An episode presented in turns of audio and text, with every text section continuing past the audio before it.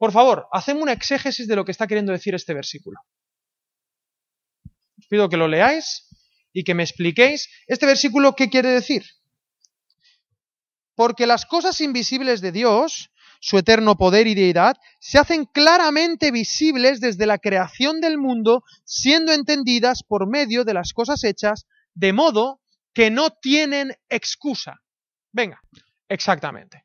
Que las cosas que existen, la creación, la naturaleza, la naturaleza no es solamente los arbolitos. Cuando hablamos de la naturaleza hablamos de todo lo creado, las ciencias, las matemáticas, la química, la física, todo habla acerca de Dios. Ahora, la palabra Dios, como somos cristianos, imaginamos al Dios cristiano. Quiero pediros un ejercicio intelectual, el más difícil de todos, que es desaprender, ¿vale?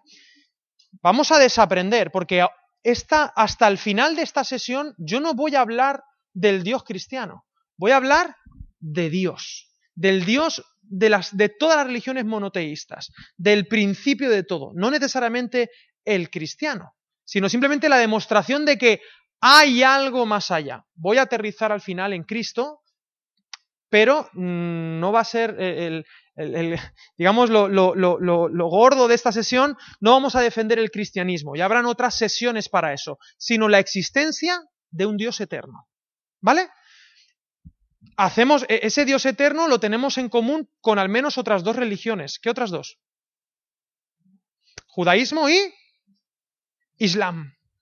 Quiero deciros que aunque hoy en día el Islam está como está y hay muchas ramas, hubo pensadores en la Edad Media, eh, mm, árabes, muy inteligentes, que llegaron a defender de manera lógica la existencia de un Dios eterno y personal. Y son argumentos que miles de años después siguen siendo válidos. También hubo, obviamente, filósofos cristianos y demás, pero quiero dejar esto bien claro. Ahora los argumentos que vamos a hablar es para hablar acerca de la existencia de Dios, no del Dios cristiano, de Dios. Es posible que una persona racional, y no, como dijeron, es que esto es para débiles, ¿no? Bueno, ¿es para débiles o es, lo que a donde nos llevan las evidencias? Romanos 1, 28, 20 hay dos cosas que vamos a ver, su eterno poder y su deidad. Yo no voy a demostrar hasta el final que este Dios es amor. La creación nos habla de que es un Dios con mucho poder y que es eterno. Y vamos ahora ya sí a arrancar, ya tenemos claro lo que vamos a ver esta tarde y también os diré lo que vamos a ver esta noche, lo que vamos a ver la semana que viene. Ah, pero yo me he quedado sin papel, yo necesito uno también. Para rellenar. Ok, vamos a seguir ahí el papel. ¿Es razonable creer en Dios? ¿Cuál es la hipótesis?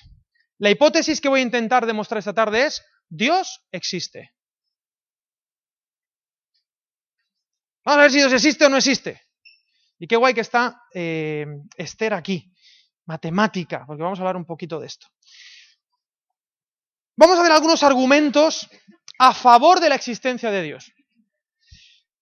Y vamos a ver qué tan sólidos son. Vamos a ver hasta seis. Hay, muchos más, hay muchos más. Voy a hablar de algunos que son los clásicos, ¿vale? El primero, el primero es el origen del universo, lo que se conoce comúnmente como el argumento cosmológico. Eso es lo que tenéis que poner ahí.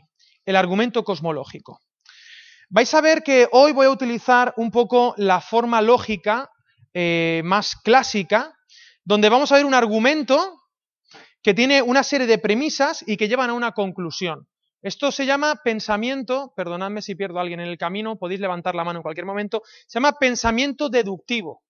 Si la primera premisa es verdad y la segunda premisa es verdad, necesariamente la tercera es verdad, a menos que esté haciendo trampas con las premisas, también se puede, ¿vale? Pero a priori, eh, esto suele ser impepinable. ¿Vale? Y en las discusiones acerca de la existencia de Dios se discute de esta manera. Esta es una manera bastante, bastante sencilla y bastante eh, común de trabajar.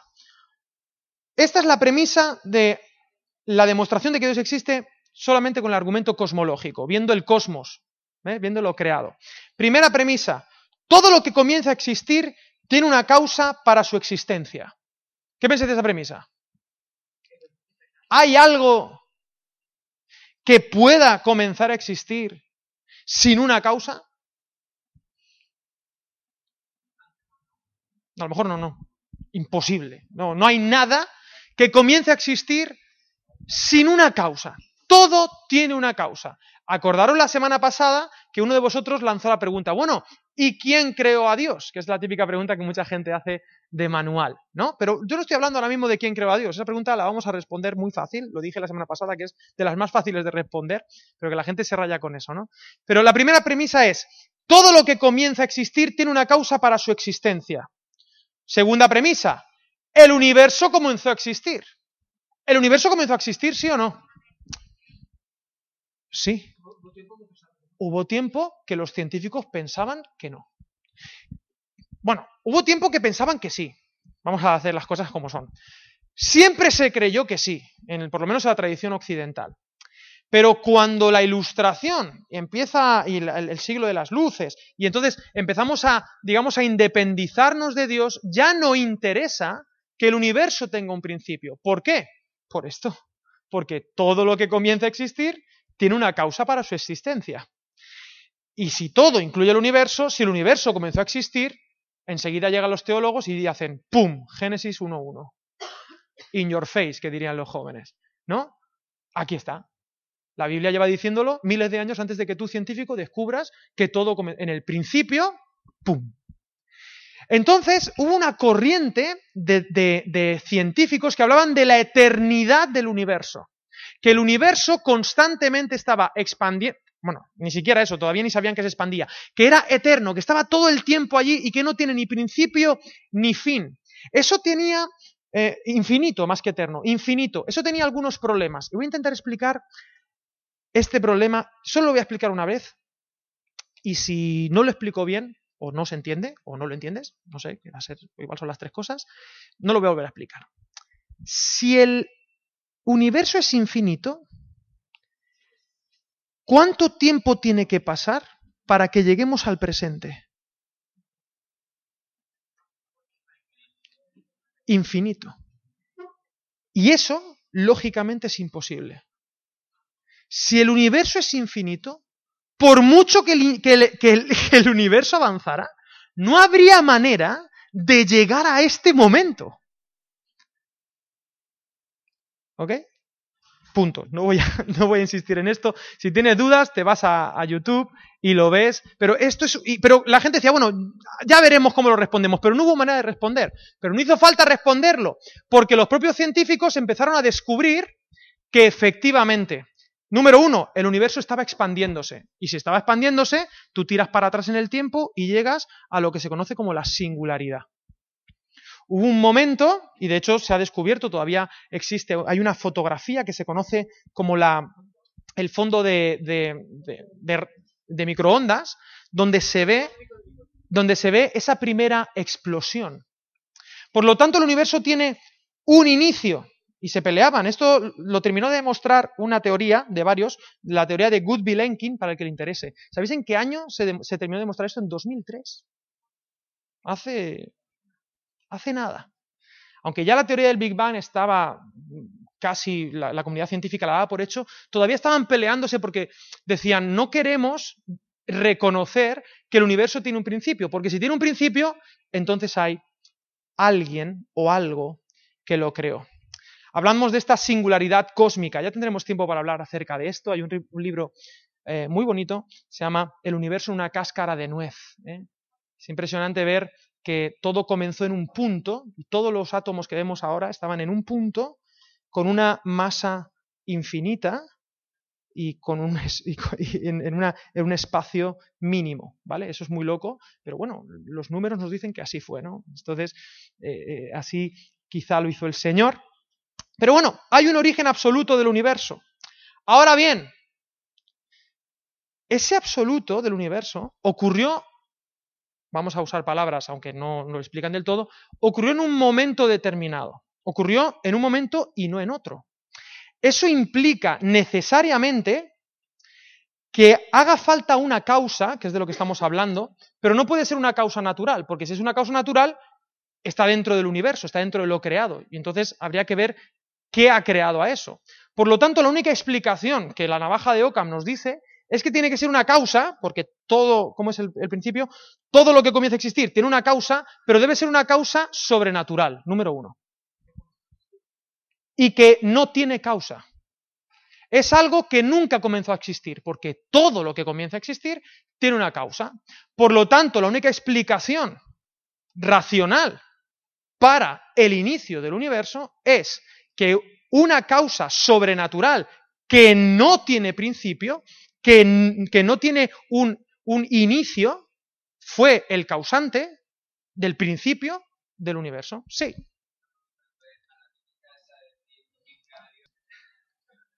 No sería lo mismo porque Dios no es infinito. Dios es eterno. Porque ahora te voy a explicar, las, la, claro, todavía no hemos llegado. Llegaremos en el segundo punto que tiene que ver con las matemáticas. El principio del universo, del espacio, es el principio del tiempo. Y del, o sea, claro, del espacio, pero además del tiempo. La teoría general de la relatividad de Einstein demuestra que el tiempo no es una constante, que el tiempo tuvo un inicio. Esto es muy loco porque tú estás acostumbrado a que el tiempo sea lineal, pero hay un momento en la historia donde no había tiempo. Porque el tiempo es una dimensión que depende del espacio, de la gravedad, de la velocidad. Por eso hace falta un ser sobrenatural, es decir, por encima de todo eso, del espacio, del tiempo, de lo infinito, de la gravedad, de la velocidad, que sea la causa primera. No estoy diciendo que sea Dios, no estoy diciendo, digo, hay una causa primera que necesariamente existía sin tiempo. No sé si hasta ahí te pega un tiro gordo o nos hemos, nos hemos ido. Pero esta es la respuesta llana, digamos, que, que, que, que se dice. ¿Vale? Si quieres darle vueltas. ¿Hasta más o menos te he contestado? ¿Sí? Vale, un pasito más. Otra cuestión que dice es que es una causa sobrenatural no causado sin comienzo, inmutable, es decir, que no, es, no cambia de manera fácil, es alguien que siempre ha sido, siempre es, inmutable, atemporal, fuera del tiempo, sin límite de espacio, inmaterial, sin necesidad de materia, de enorme poder, porque para hacer todo esto hace falta tener cierto poder, algo de poder para hacer un universo, hace falta cierto poder, y algo muy bonito, libertad de voluntad, decisión de hacerlo.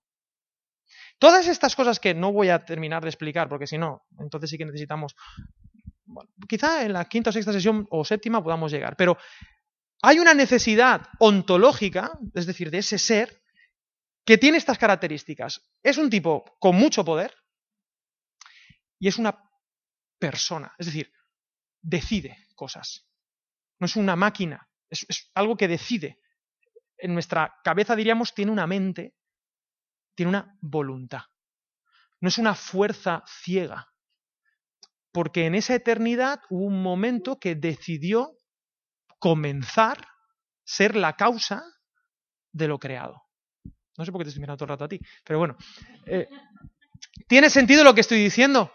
Qué interesante que simplemente si creemos en esto, claro, esto luego se complicó más, eh, creo que más adelante, a ver, sí, creo que más adelante podremos volver a este tema desde otro ángulo, pero, pero esto son conclusiones a las que se puede llegar sin necesidad de decir soy cristiano, soy tal, de hecho muchos científicos se consideraban simplemente teístas, porque les resultaba lo más racional, luego quizá no compraban el cristianismo. Quizá no compraban porque, por el bagaje, por lo que sea, pero eran teístas, creían en ese ser con una voluntad, con un poder, con una libertad, con una capacidad creativa que había dado inicio y sentido a todo.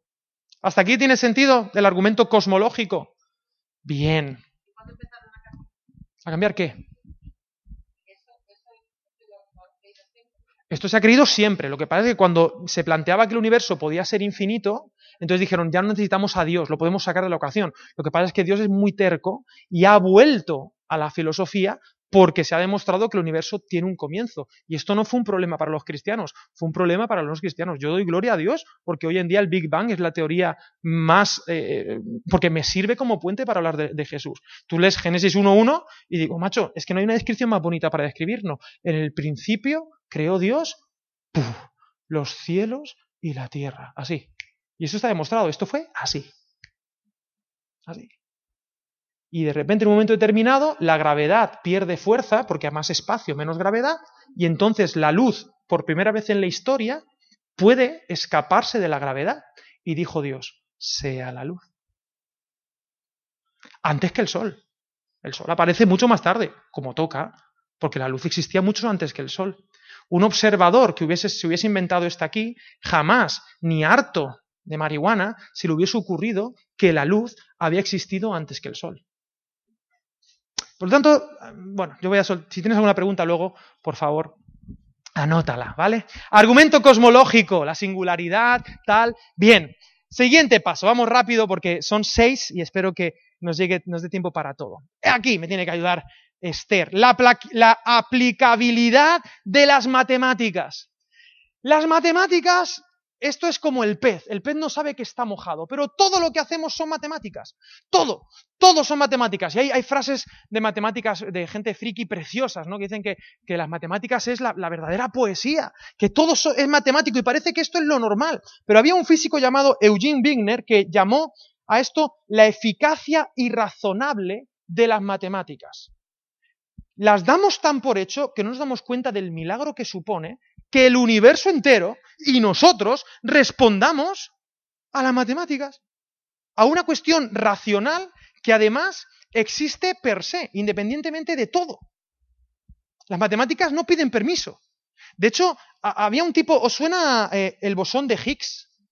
El bosón de Higgs se puso muy de moda. Estuvieron, se han gastado una millonada, creo que en Suiza, con el acelerador de partículas, que teníamos miedo de que igual eso ah, eh, podíamos estar haciendo otro, millones y millones para que una partícula fuera a un montón de velocidad para descubrir el bosón de Higgs, que es un bosón que no me preguntes exactamente, porque lo he estado investigando, pero digo, no lo sé explicar. Una, sí, exacto, el responsable de la gravedad, pero sí, pero que no. Una cosa ahí rara que estaba, pero no sabían cómo verla. La han encontrado. Pero el bosón de Higgs tiene su nombre por un tipo que se llamaba Higgs. Que Higgs dijo, ese bosón existe hace más de 30 o 40 años. Simplemente permitidme, con un boli y un papel. El tipo con un boli y un papel dijo, a ver, pim, pim, pim, pim, pim, pim, pim, pim, aquí me falta esto. Y estoy seguro que aquí hay una movida que es la causante tal y tiene estas características, esto, esto, esto, esto, y esto, y esto. Y se quedó tan campante. La física ahora ha demostrado que ese cálculo es correcto. Pero, pero nos parece, no, no, a mí me parece milagroso que un tipo en su cuarto, simplemente con la razón, pueda descubrir el universo y luego el universo le dé la razón. No sé si, si, si, que tenga sentido, que haya un orden, haya un orden incluso inmaterial, porque es que es algo alucinante. ¿Cómo es posible que un teórico matemático como este tipo pueda sentarse en su escritorio y derramando ecuaciones matemáticas predecir la existencia de esta partícula? Y diga, sí, esto es así. Después de invertir, bueno, esos millones de dólares, tal. Estamos acostumbrados a que las matemáticas sean el lenguaje de la naturaleza. Y usamos siempre esto, nuevamente con el ADN, ¿no? El ADN también son matemáticas, pero es que las matemáticas van más allá del ADN, porque van hasta con cosas que no tienen vida, pero que responden a un diseño. El ADN es un lenguaje. Y en el único lugar donde vemos un lenguaje y no se nos ocurre que hay alguien que ha diseñado el lenguaje, esa es la creación. Tú vas a cualquier sitio y ves un diseño y dices, detrás de esto hay un diseñador. Tú ves un lenguaje matemático, informático, dices, aquí, aquí hay una inteligencia detrás de esto. Hay una, sí, un programador, hay una inteligencia, hay un ser inteligente que ha diseñado este lenguaje. Los lenguajes no se crean es imposible crear un lenguaje de manera aleatoria. No hay manera. La ley del caos hace que, el, paso que avances hacia adelante de manera aleatoria, el siguiente paso se vaya para atrás. No hay manera. Las probabilidades son cero, vamos a decir. ¿Hasta aquí tiene sentido? El hecho de que haya un lenguaje universal al que responde todo lo creado, nos habla de que hay un diseñador extraordinario. Permitidme este ejemplo. Imaginaos que yo llego a una isla desierta, una isla desierta, donde no hay nada. ¿Vale? Y digo, esto aquí, aquí no ha habido nunca nadie. Veo piedras y digo, bueno, esto es fruto del azar, esta piedra está aquí, veo esta aquí, veo esta aquí. Y eh, entonces miro un poco para abajo y me encuentro un móvil. ¿Vale? Me encuentro un móvil. Digo, bueno, se parece a una piedra. De repente me doy cuenta que el móvil responde. Resulta que yo soy un, por casualidad de la vida, soy un ingeniero en móviles, lo desmonto, lo deshago, y me doy cuenta que el móvil tiene un lenguaje que responde a ciertas leyes, que está diseñado, programado para recibir cierta comunicación, para enviar cierta comunicación. Yo sería un necio si dijese a priori esto es fruto del azar, igual que esa piedra que me he encontrado ahí.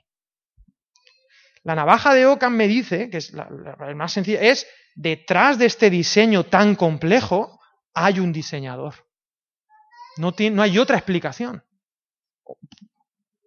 A priori. ¿Me, hago entender lo que quiero decir hasta aquí? Con las matemáticas, con el ADN, ocurre exactamente lo mismo. Y la gente que teórica matemática alucina con esto.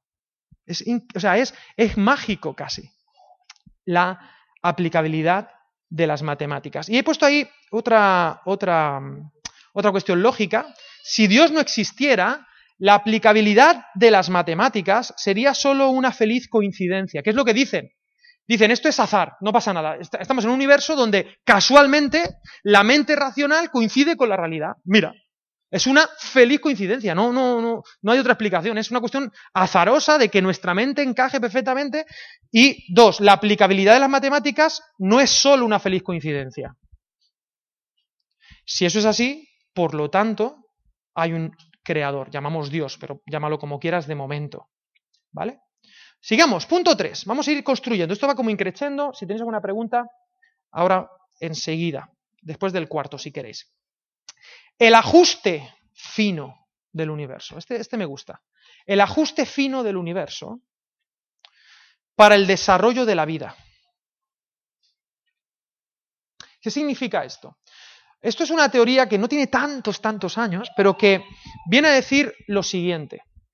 Parece que todas las leyes del universo, es decir, la de la gravedad, la de la termodinámica, eh, el hecho de que seamos seres basados en el carbono, eh, este planeta, eh, la velocidad de este planeta, la distancia al Sol, la cantidad de oxígeno, de hidrógeno, todo, absolutamente todo lo que este universo ofrece, está diseñado con un ajuste fino, con el propósito, esta es la palabra, de manera teleológica, es decir, que parece que tiene un propósito de dar, de crear una vida inteligente. Es decir, para que el universo, de alguna manera, tome conciencia de sí mismo. Somos lo único consciente, si no es que hay extraterrestres, que podría ser otro día la colina de Marte, otro tema, eh, somos la parte del universo, la única parte del universo consciente de sí misma, pero parece que todo lo que existe, toda la inmensidad del universo está hecha para que nosotros podamos existir. Si tú modulas un una milésima en alguna de estas cosas de la gravedad, de las leyes de la termodinámica, de, la ley de, Einstein, cualquier cosa que se descubra, tú la mueves un poquito y esto colapsa. No habría manera de, que hubiese nada de vida en ningún lugar del universo. Parece que el universo está hecho a posta. ¿Me a entender? Cuando aparece esa teoría, cerca en el tiempo aparece otra teoría. Porque claro, hay tres opciones que podrían explicar este extraordinario ajuste. Hay tres opciones. La que yo defiendo, que sería diseño. ¿Vale? Pero hay otras dos explicaciones, siendo honestos, dos explicaciones lógicas. Necesidad física, es decir, no habría otra manera, esto sería así, sí o sí. Esto se desmonta muy fácil, no hay necesidad física de que el universo sea así o sea, podría haber sido de muchas otras maneras, hay muchos otros modelos, o por azar. Da la casualidad de que todo, absolutamente todo, ha dado para que estemos en el universo que efectivamente puede albergar vida. Permitidme leer el, el argumento, no os lo he pasado, pero os lo leo, ¿vale? Me prestáis atención y ahora os cuento un cuento. La fina, eh, premisa número uno, la fina sintonía del universo se debe a una necesidad física, al azar o al diseño. Número dos, la fina sintonía del universo no se debe a una necesidad física o al azar. Tres, por lo tanto, la fina sintonía del universo se debe al diseño. Y hay una cuarta, así, la fina sintonía del universo constituye una evidencia para un diseñador del cosmos, un diseñador cósmico. Bien, cuando esta, argumentación se plantea, la comunidad científica se pone muy nerviosa, porque es bastante potente. Aquí no estoy entrando ni en evoluciones, ni en diseño inteligente, no, no, simplemente es, parece que el universo está hecho para la vida. Entonces dicen, bueno, este universo está hecho para la vida, pero ¿y si hay otros universos?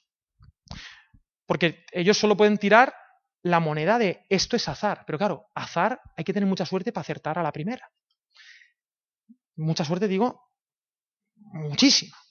Entonces empieza la teoría de los multiversos. Y esto quizá os suena por Avengers, pero esto tiene por los Vengadores, pero esto tiene más años.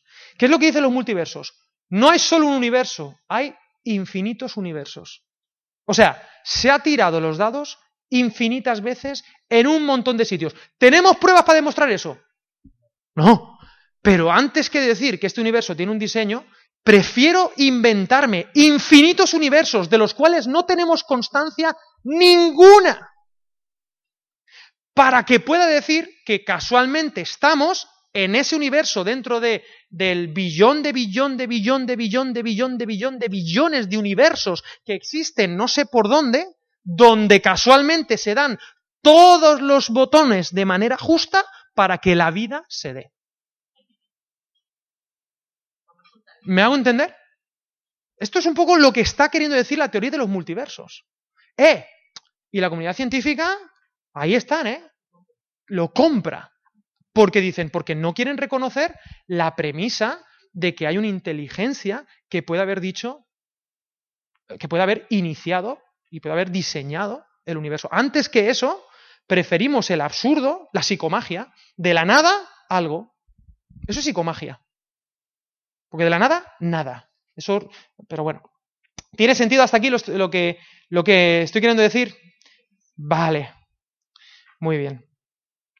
Estos argumentos, muchos de ellos son, tienen hasta nombres bonitos. Por ejemplo, el primero del origen del universo se llama el argumento cosmológico Kalam, con K. Y es, un argumento que, pues eso, de la nada nada puede salir, existe algo y no nada. Y como todo tiene una causa, pues, en fin, todo esto que hemos hablado. El argumento cosmológico Kalam, te animo a que lo, a que lo veas.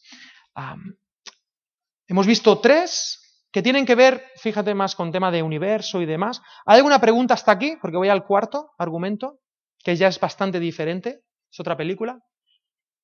¿Hay algo que no he explicado con suficiente claridad? Vale. Nos vamos al cuarto, estamos con la hipótesis Dios existe. Hey, esto no es todo nada, puede ser una cuestión de probabilidades, pero yo continúo un pasito para adelante, María. Punto cuatro la existencia de valores y deberes morales objetivos. ¿Sabéis lo que son los deberes y los valores morales objetivos? ¿Eh? ¿Existen objetivamente el bien y el mal? ¿Hay normas a las que todo ser humano se debe sujetar? O los valores y los deberes morales no son en ningún caso objetivos, sino subjetivos. Estas son las tres premisas y vais a ver qué interesante. La primera es, si Dios no existe, los valores, atención, ¿eh? y aquí por favor enchufaos el cerebro, si Dios no existe, los valores y deberes morales objetivos no existen. ¿Qué pensáis de esta frase? Aquí dicen que es verdad.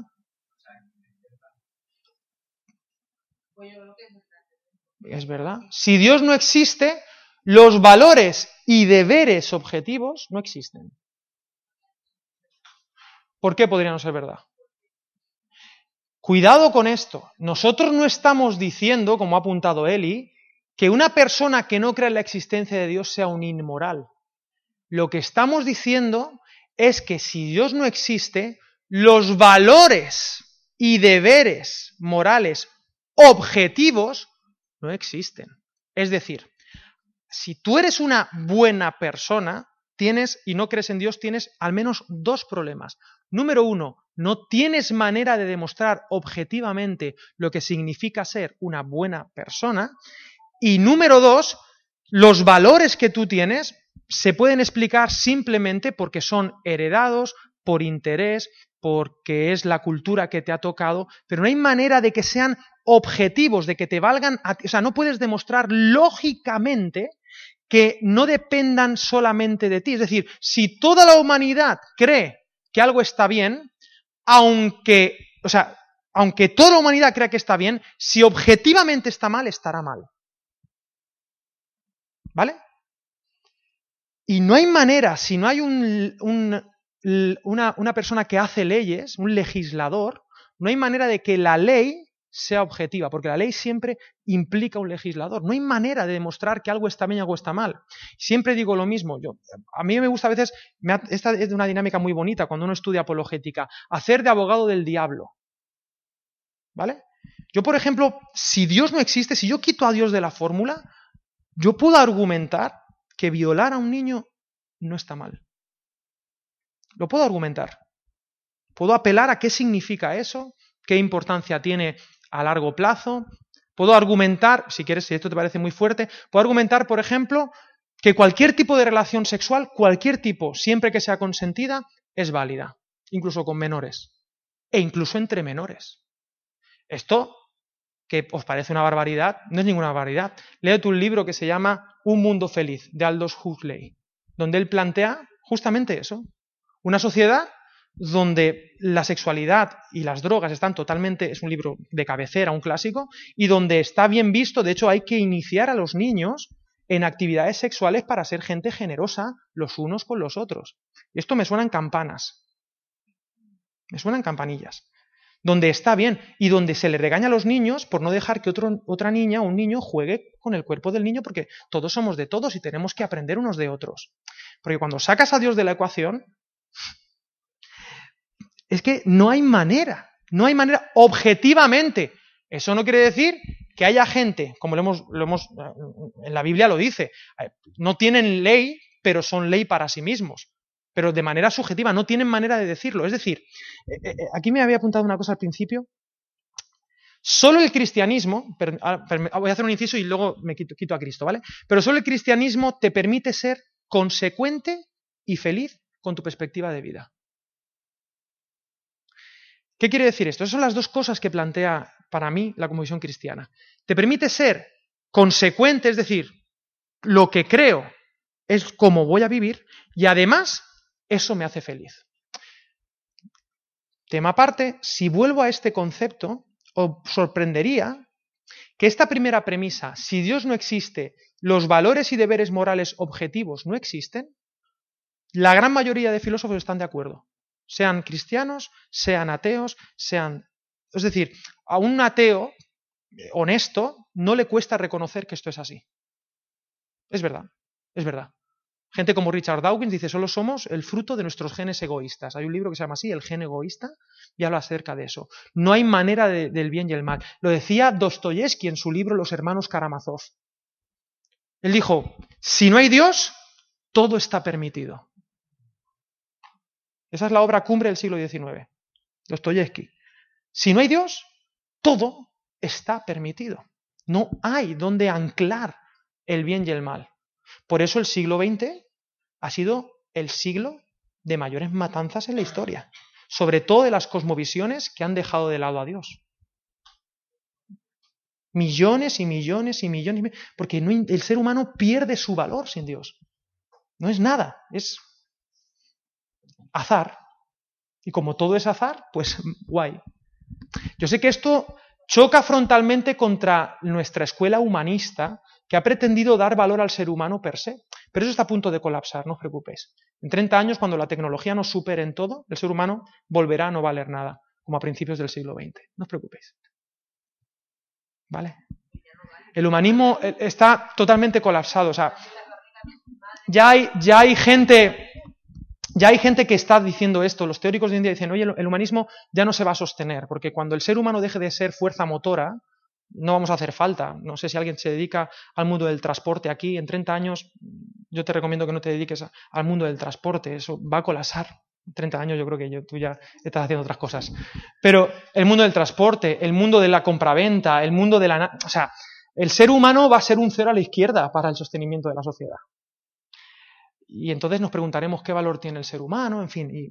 Y, y, hay, ya hay teóricos, hay un libro muy bueno que se llama Sapiens, de, de, monos a dioses, algo así, eh, que Noval Yuval Harari es un, es un filósofo hebreo no es creyente, pero es un tipo que, augura esto, ha sido, es número uno en ventas ahora mismo, está rompiéndola, y plantea esto, ¿no? Y estamos todos de acuerdo, si Dios no existe, los valores y deberes morales objetivos no existen, objetivos, no estoy diciendo que, haya, que seas mala gente por eso, ¿vale? Número dos, los valores y deberes morales objetivos existen. Fíjate esta segunda premisa. En esta no están, no están ya todo el mundo de acuerdo, pero sí están de acuerdo, por lo menos en su vida. Hay gente que dice, em, no, no, no, los valores objetivos no existen hasta que te toca a ti, hasta que te matan a un hijo. Te matan a un hijo y entonces ya, no, no, si es que da igual todo, no, la moralidad no tiene sentido. Un momento, pero me estás tocando las narices. Fíjate lo que he dicho antes con el cristianismo. cristianismo para mí, a mi juicio, es la única cosmovisión, el único prisma de vida que te permite ser consecuente con lo que crees y feliz. El ateísmo, eso tiene varios grados, pero el ateísmo no puede ser consecuente con su moral. Debe nutrirse de la moral cristiana para vivir el día a día. Porque hay un sentido de justicia, que aunque tú digas, sí, no hay Dios, por lo tanto los valores objetivos no existen, pero a la hora de vivir Tú no puedes vivir sin valores morales. Puedes hacerlo si eres un cínico, pero cuando te toque a ti que la injusticia, tal, entonces yo, no, si es que la, injusticia no existe porque no existen los valores morales objetivos, ¿de qué te quejas? ¿Me entendéis lo que quiero decir? No se puede ser consistente con una cosmovisión atea que no tiene valores morales objetivos y luego cuando te toca a ti, entonces sí, hay valores morales objetivos. Patrick. Mm, claro. ¿Qué es? Pero, ¿qué, entonces hay que preguntar. Sí, pero claro, eso es, eso es muy fácil de rebatir, eso, colapsa. O sea, ¿qué es entonces una sociedad? ¿Cuántas personas conforman una sociedad? ¿Seis? ¿Una seis puede ser una sociedad? ¿Eh? ¿Un país? Sí, pero lo que te quiero decir es que si la sociedad que comparte unos códigos, tú puedes en ese momento decir, vale, pues ahora tú y yo somos una sociedad, te doy una leche, somos mayoría, o el ejemplo que pongo siempre, con Hitler y los nazis.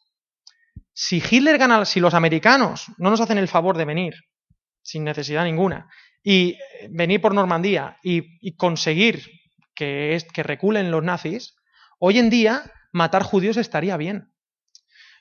Yo no me fiaría de una persona cuyos valores morales depende del contexto en el que está. La dos, esta premisa que acabo de decir, eh, esta es más disputable, como podéis ver. La primera está todo el mundo de acuerdo, pero probablemente será una sorpresa em, enteraros de que está ampliamente aceptada entre los filósofos. Es decir, que sí que existen valores objetivos. Pero no les, pero el tercer paso es lo que dicen, bueno, vamos a buscarnos las castañas para ver. Entonces buscan, por ejemplo, lo que piensa la mayoría. O, por ejemplo, lo que decía Immanuel Kant, ¿no? la moral autónoma. Eh, vamos a vivir una sociedad donde, bueno, yo no voy a hacer algo que no quiero que me hagan a mí, ¿no? Pero está basado en contratos, no, no, hay, no hay, una objetividad en el, en, el, en, el, en el hecho moral, es simplemente una cuestión de negociación de interés personal. No hay manera, no hay manera. Ahora bien,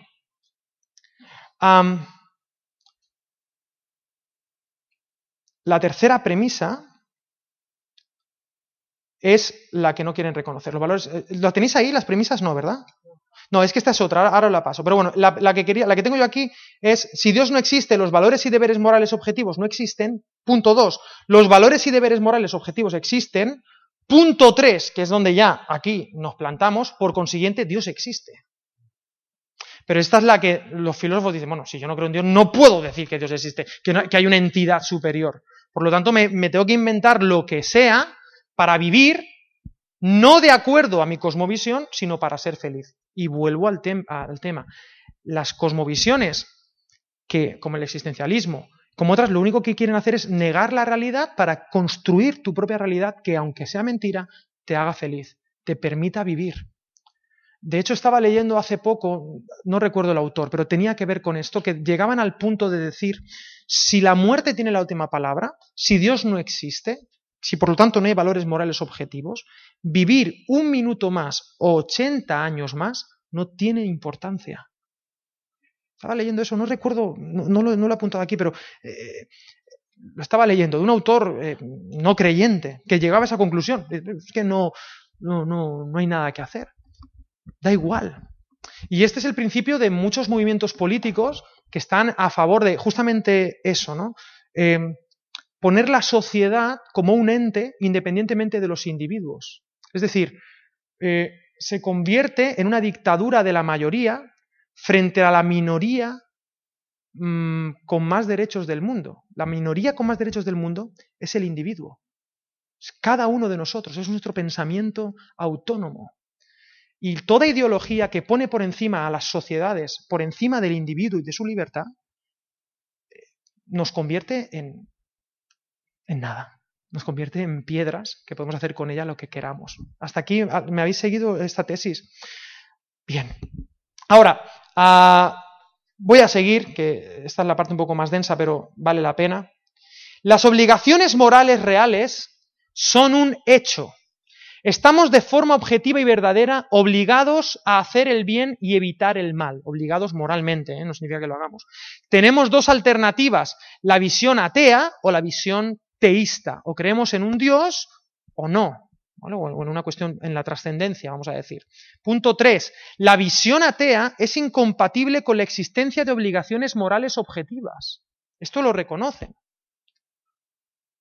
Luego, la visión teísta es la correcta. Claro, esto choca contra el orgullo del ateo, ¿no?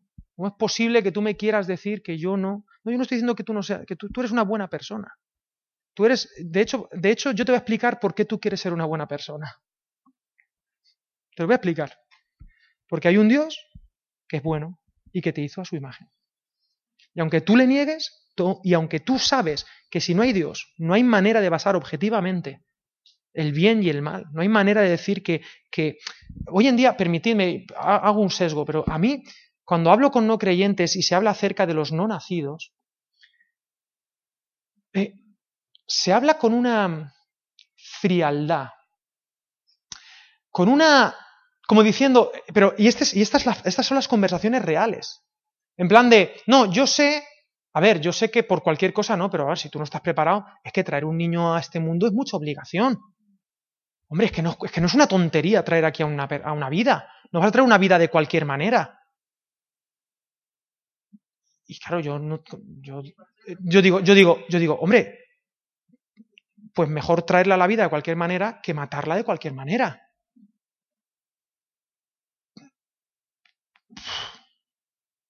Porque si es una vida, lo es. Si no lo es, si es una gamba, vale, haz lo que quieras con ella.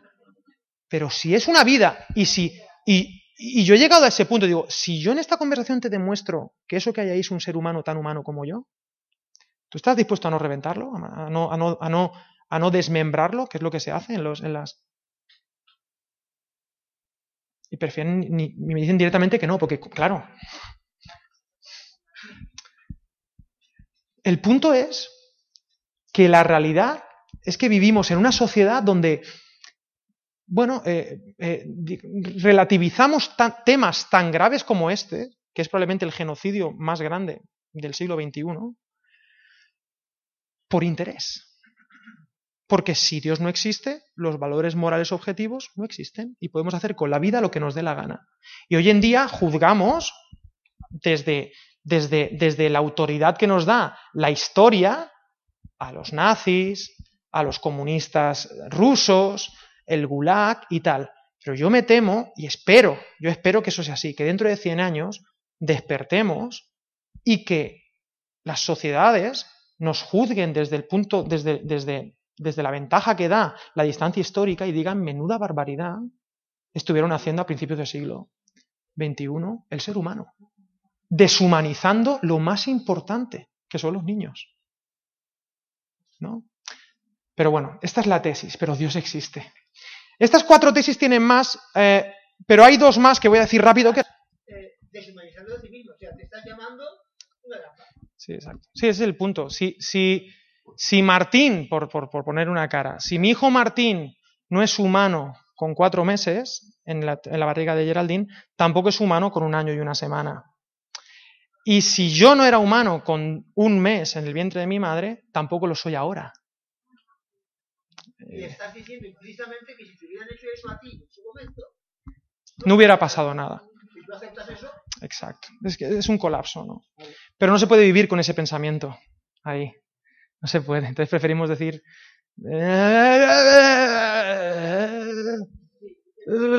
Es eso, ¿eh? Llega un punto que. No, es que. Es que si la han violado y tiene 12 años y síndrome de Down. Digo, hombre, espérate. Vamos a hablar.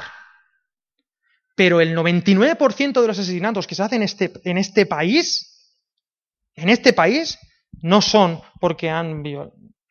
¿Vale? Pero bueno, es otro tema que un día podremos tratar, si queréis, un- una colina de Marte sobre moral sexual y moral vital. ¿Vale? Pero bueno, es un, es un ejemplo. Ay, sí, mi agua. Pero bueno, el punto 5. ¿Estamos ahí? ¿Está- ¿Estamos bien? ¿Sí? Más o menos hemos rescatado. Ahora, yo estoy dispuesto, yo siempre digo, yo estoy dispuesto a cambiar mi, mi si, si me das con la razón, me das argumentos para demostrarme que yo no era persona con cinco meses en el vientre de mi madre, estoy dispuesto a cambiar de argumento. No pasa absolutamente nada, estoy a la orden. Eh, cinco, hechos históricos concernientes a Jesús. Hasta el punto cuatro yo no estaba hablando acerca del cristianismo, simplemente acerca de la existencia de un Dios que tiene las características que hemos dicho en el punto número uno. Ese Dios es común a las tres eh, religiones monoteístas, judaísmo, islam y cristianismo, ¿vale? Que explican mm, con más fuerza explicativa eh, cómo es el mundo y por qué es como es, con estos argumentos, ¿vale? Y la filosofía que se ha desarrollado desde esta cosmovisión teísta, pues ha sido la causante de ciencia, en fin, lo he dicho muchas veces los domingos, no quiero ser pesado. ¿Tiene sentido hasta aquí? Hasta aquí yo no he hablado del cristianismo. Ahora, ¿cuál es el punto? Que tenemos un par, al menos, de argumentos más. El- lo que hace al cristianismo singular es esto.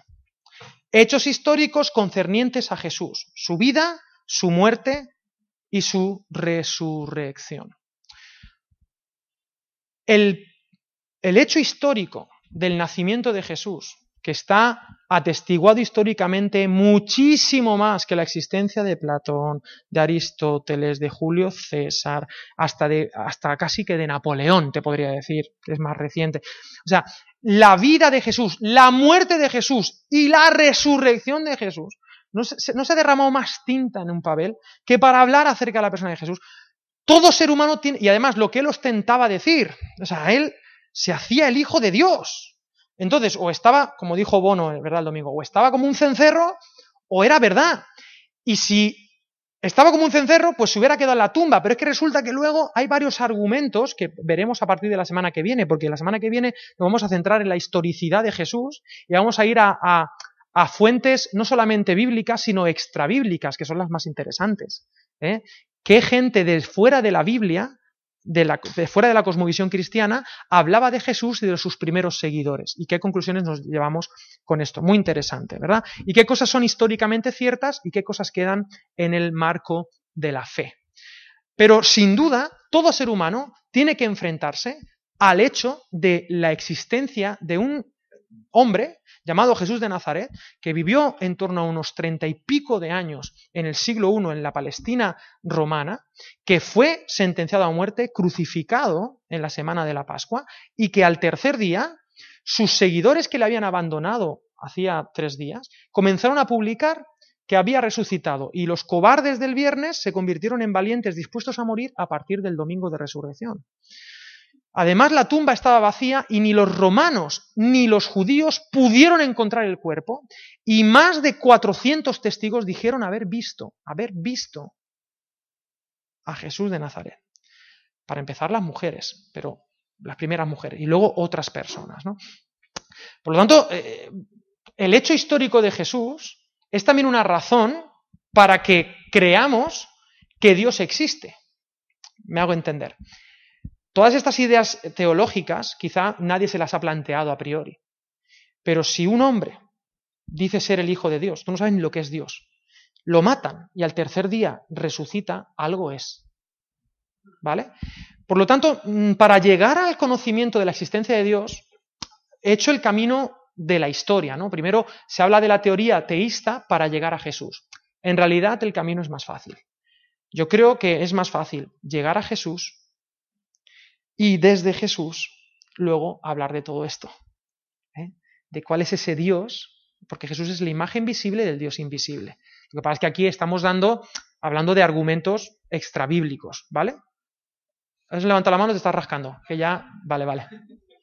¿Objetivamente te estaba rascando? Vale. Entonces, eh, ¿tiene sentido lo que estoy diciendo? Esto también es algo para mí importante. Es decir, yo, yo saco la carta de Jesús. Cuando me toca hablar de tal, y digo, y además, ¿sabes qué? Me tocó una vez, estaba en, en, un avión, y me subí al, en un avión, y al lado se me subió un tipo con una boina, con tal, y, y, un, y otro chaval hola, tal, tú vas aquí, tal, muy majo, y el que hablaba más era DJ, era un DJ. Un DJ. Sí, tú, este es Leboski o Techowski. Me dijo un nombre así polaco, dije, ¿tú lo conoces? Digo, no, no es muy conocido, tal. Luego me meto en YouTube y entro con millones de views.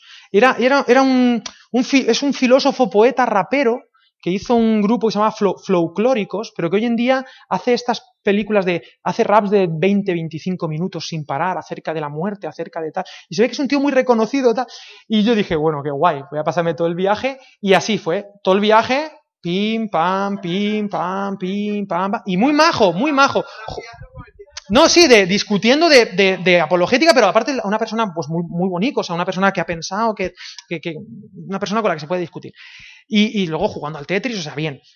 Pero llegó un punto donde le dije, y, ah, qué interesante, y esto, tal, y la conciencia y tal. Y pero tú explícame. Y dije, mira, para mí hay una, una cuestión objetiva. Si Cristo no resucitó, entonces yo creo todo lo que tú quieras. Todo mis argumentos no, los tengas en cuenta ninguno. Si Cristo no resucitó, todo lo que te he dicho es una tontería. Dice, Alex, tú me estás diciendo, y eso me dijo, tú te estás diciendo que te la juegas todo, todo lo que tú crees a esa carta. Digo, sí. Todo lo que yo me creo, todo lo que yo creo hoy en día, todo lo que yo vivo, para mí es esa carta. Si Cristo no resucitó, vana es mi fe. No vale para nada. Ahora, si resucitó, entonces lo que estamos aquí tú y yo discutiendo no vale para nada tampoco. Porque si resucitó, lo importante va a ser no qué tan listo eres tú, qué tan listo soy yo, sino lo que, si lo que estamos creyendo es verdad, objetiva o es mentira.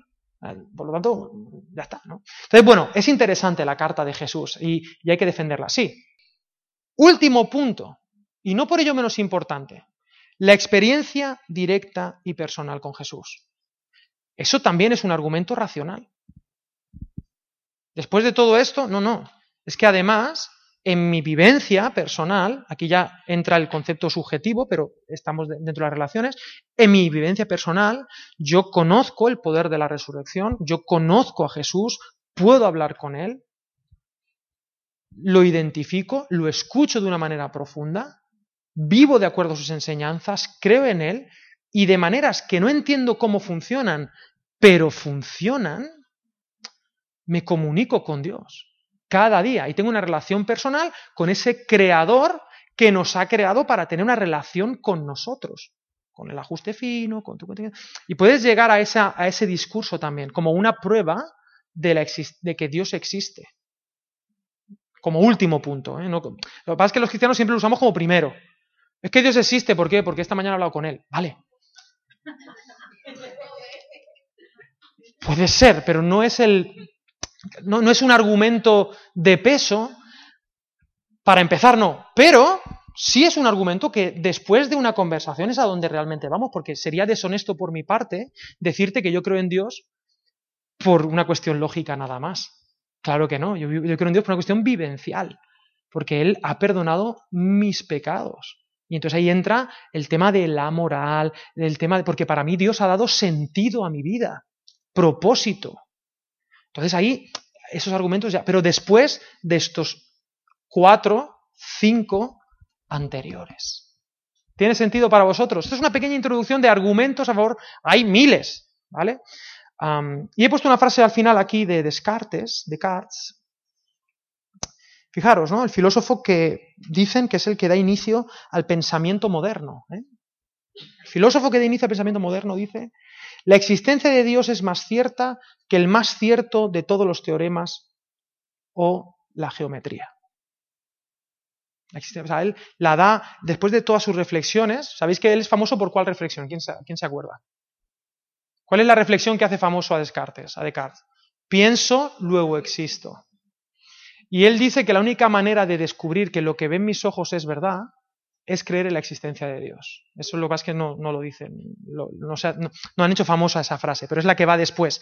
Pienso, luego existo, y la única manera de, de tener seguridad de que lo que mis sentidos perciben está en sintonía con lo que es real y que no vivo en una mentira constante, en un matrix, es que hay un Dios que es bueno, que es creador, que me ha hecho. Que... Descartes lleva, llega desde su propia mente y su propia duda, llega a Dios.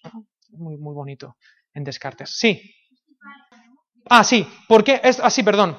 ¿Por qué eh, planteamos todas estas eh, hipótesis, todas estas líneas? No es para convencer a nadie. Yo sé que esto no es transformador, porque hay gente que me dice, no, no, es que tú parece que no dependes del Espíritu Santo. No, no, justamente, Espíritu Santo que haga su trabajo y yo hago el mío. Pero yo quiero dar estas herramientas, ¿para qué? Para hacer el cristianismo intelectualmente viable.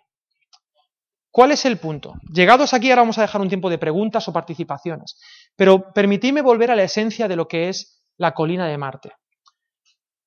Estáis pensando en alguien que no sea creyente o que sí sea creyente. Pero mirar, esto a veces no es de. Al final me he olvidado, ¿no?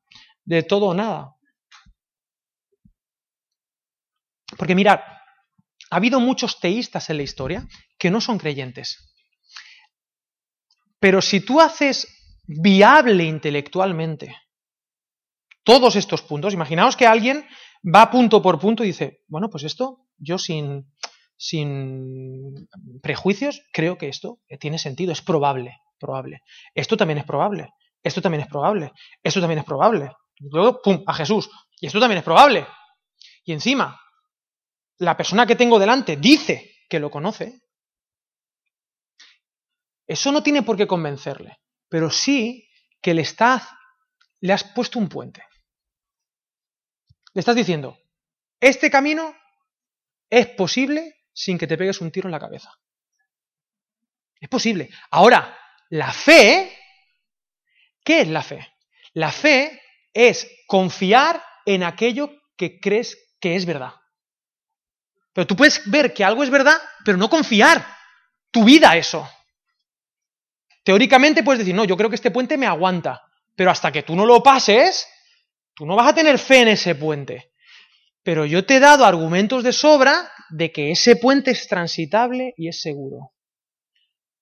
Te estoy dando permiso para creer, estoy diciéndote que el cristianismo es intelectualmente viable. Si aun siendo intelectualmente viable tú no quieres caminar, ¿vale? Pero que no se diga que yo no lo intenté de todas las maneras posibles. ¿Vale? Sí. Esto es lo que quería dejar al final, pero sí es importante.